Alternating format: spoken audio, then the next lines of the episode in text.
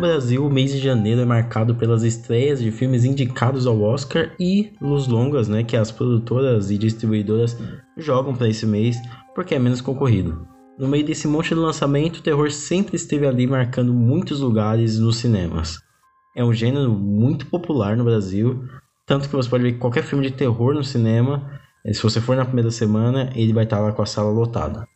Claro que no momento né, isso não acontece por motivos óbvios.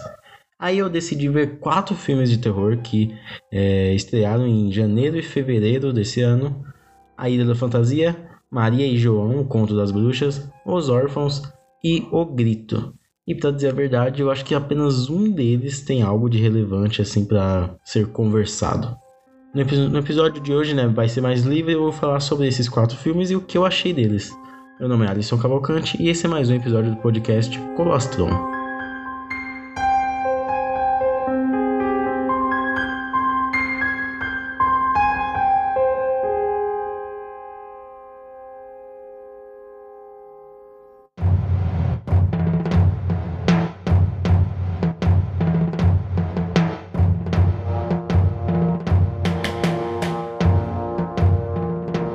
É, antes de começar o podcast, eu lembro que eu não queria falar sobre coisas que eu não gostava, né? Eu sempre queria colocar dentro né, em coisas que eu gostava e desenvolver um assunto a partir disso.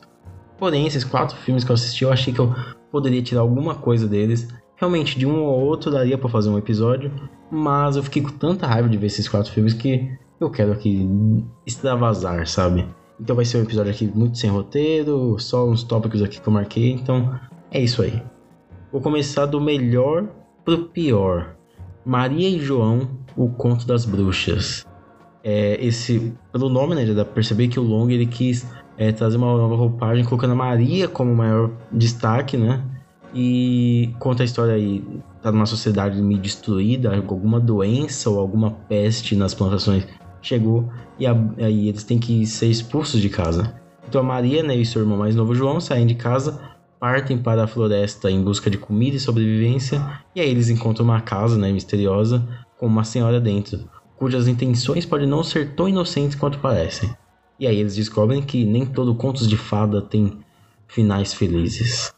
O que eu posso dizer desse filme é que eu comecei ele com o pé atrás, mas logo no início ele tem um prólogo muito, muito interessante muito bem escrito, é sobre uma garota que ela tem dons. Existe mesmo uma, uma cena no prólogo que é o pai levando a filha no, numa bruxa, fica no topo de uma montanha, e aí a bruxa fica lá, ela tem meio que um triângulo no topo da montanha, a bruxa tá de lado com um figurino bem bonito.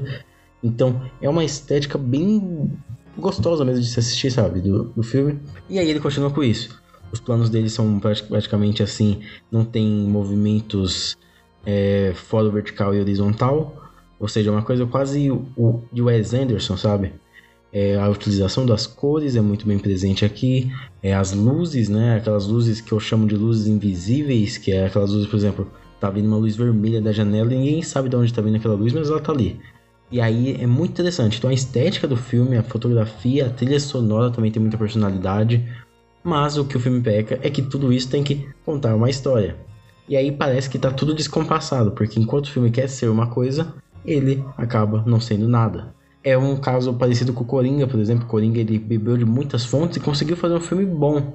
Agora, Maria e João, não. Então a história ela começa bem legal, ela começa engrenando nos primeiros 15, 20 minutos, é muito, são muito legais.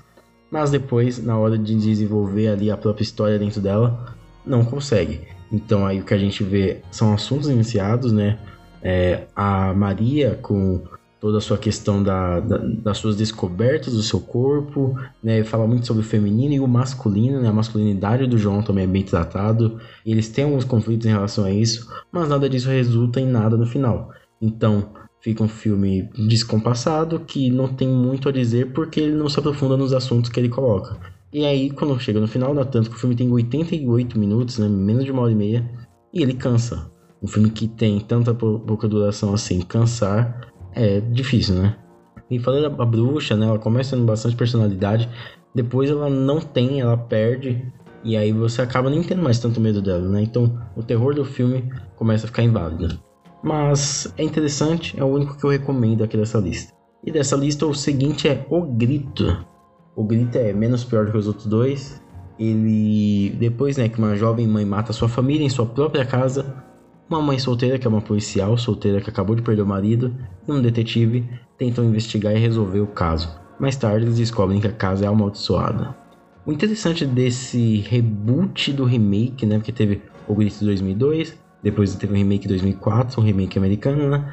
E aí teve essa versão agora de 2020.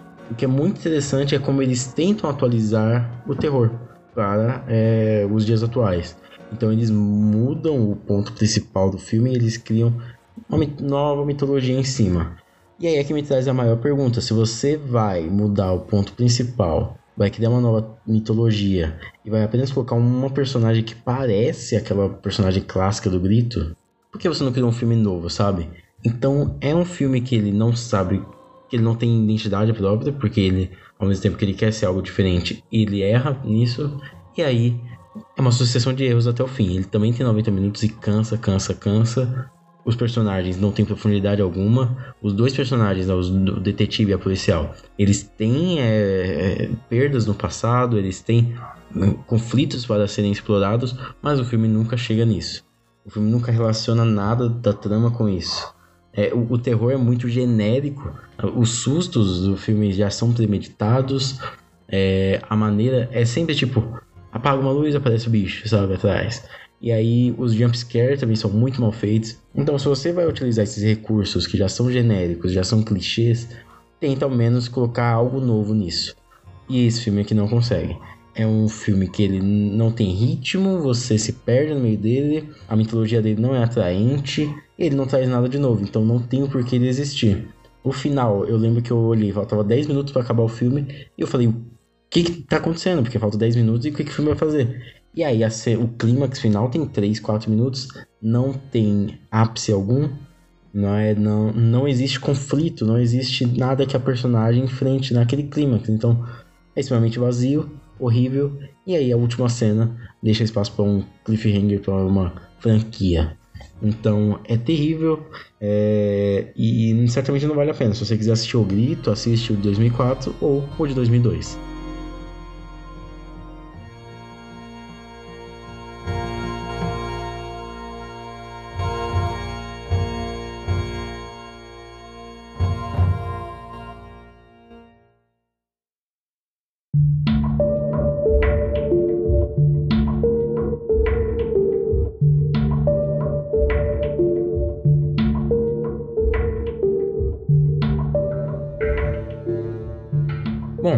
Agora, completando né, a duplinha aqui pior que tem, é Os Órfãos, que conta a história de uma babá que descobre segredos sombrios enquanto cuida de dois irmãos perturbados em uma mansão mal assombrada no Maine, nos Estados Unidos.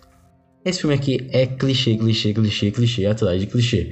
Ele é adaptado, tanto que nenhum filme dessa lista aqui são originais, eles são todos adaptados. E esse filme aqui ele adapta um conto e, é, é, assim, o começo é básico, uma, a gente é apresentado a vida da menina, ela é uma estudante, ela precisa de dinheiro e ela tem que cuidar dessa menina nessa casa.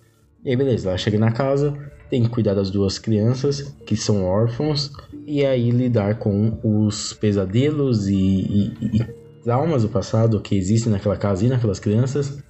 Mas aí é que é quando a gente vê, é, em O Grito e o Maria e João principalmente, nós vemos o diretor trabalhando para criar algo novo, é, sabe, além do clichê, além do normal. Mas aqui em Os Órfãos é tudo arroz com feijão básico e nem isso eles conseguem é, é, levar muito adiante. Os gêmeos eles têm comportamentos que não são explicados em momento algum.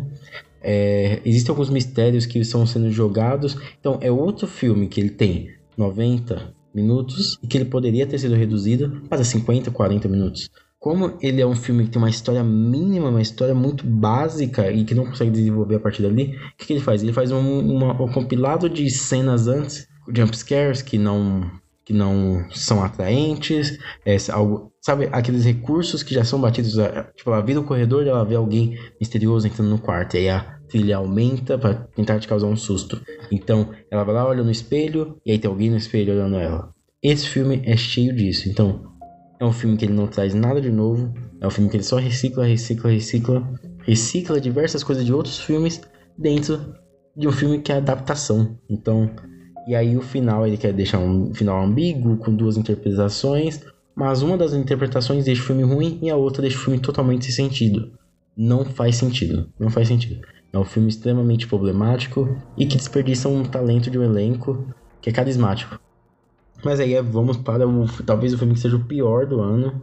Os dois aí, os, órf os órfãos também disputam para ser o pior. Mas eu ainda desgosto mais de Ilha da Fantasia. Esse filme que. Por que, que eu desgosto mais dele? Porque ele tem uma hora e cinquenta. Enquanto os outros ali se contentam com uma hora e vinte e pouquinhos, uma hora e meia, esse daqui vai para uma hora e cinquenta.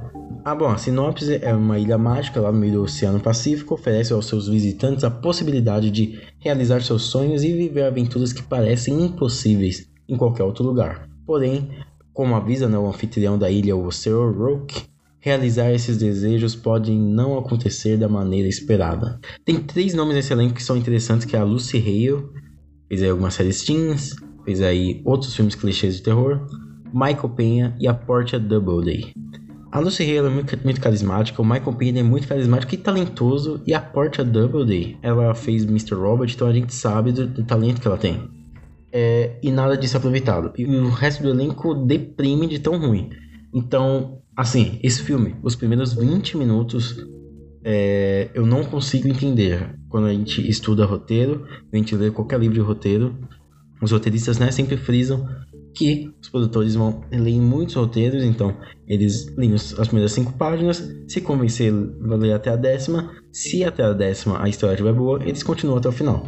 Eu não consigo entender como o filme, com esse início, com esses 20 primeiros minutos, conseguiu um, um carta verde para poder ser desenvolvido. É, é os primeiros 20 minutos que eu já vi muito tempo os diálogos são extremamente expositivos e, e ruins mesmo, sabe? Ruins, de mau gosto e que é, jogam na cara, eles querem desenvolver em poucas cenas os personagens, então faz aquela trama super repetitiva e, e, expositiva que não traz nada de legal, que é, que é só informação sendo jogada, informação sendo jogada e da pior maneira possível. As fantasias, quando, quando começam, elas aparentemente não têm é, conexão alguma, mas ao longo do filme elas vão se conectando e são conexões extremamente forçadas, porque você não consegue entender de onde está vindo aquilo. A ilha é totalmente estranha, é um filme que ele não se respeita. Ele, você começa o filme sabendo de algumas regras da ilha, beleza. Depois, ela já tem outras regras. Depois, as, essas regras também são mudadas. Então, a cada 10 minutos, o filme invalida o que foi mostrado anteriormente. Ele não tem respeito com ele mesmo. É, não tem noção de passagem no tempo. A noção de espacialidade da ilha também você não consegue entender. O arco dos personagens são extremamente fracos e, e, e piegas no pior sentido dessa palavra. É, é muito ruim, é muito clichê. E quando você termina cada arco do personagem, cada cena você fala, você, você pensa, né? Eu já vi isso outras vezes, outras 500 vezes e feitas de maneira ruim, mas que são melhores do que isso.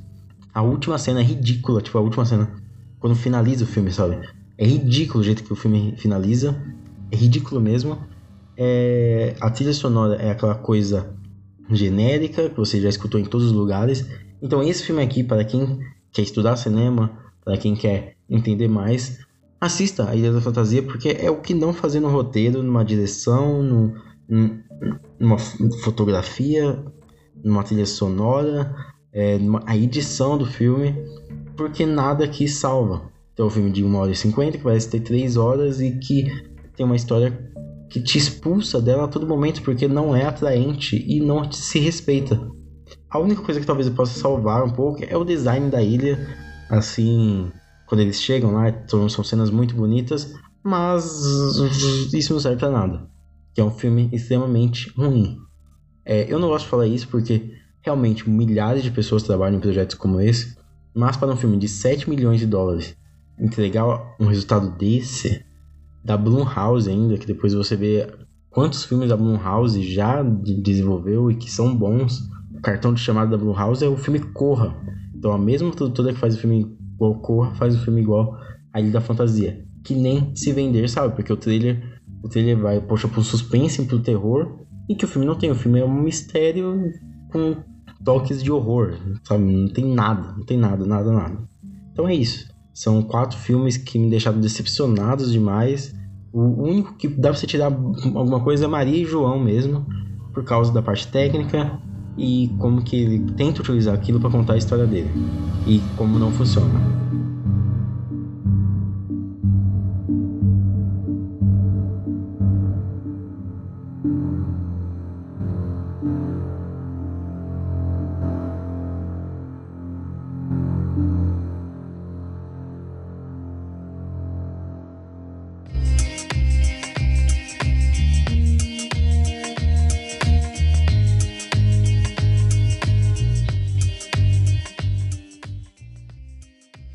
E aí?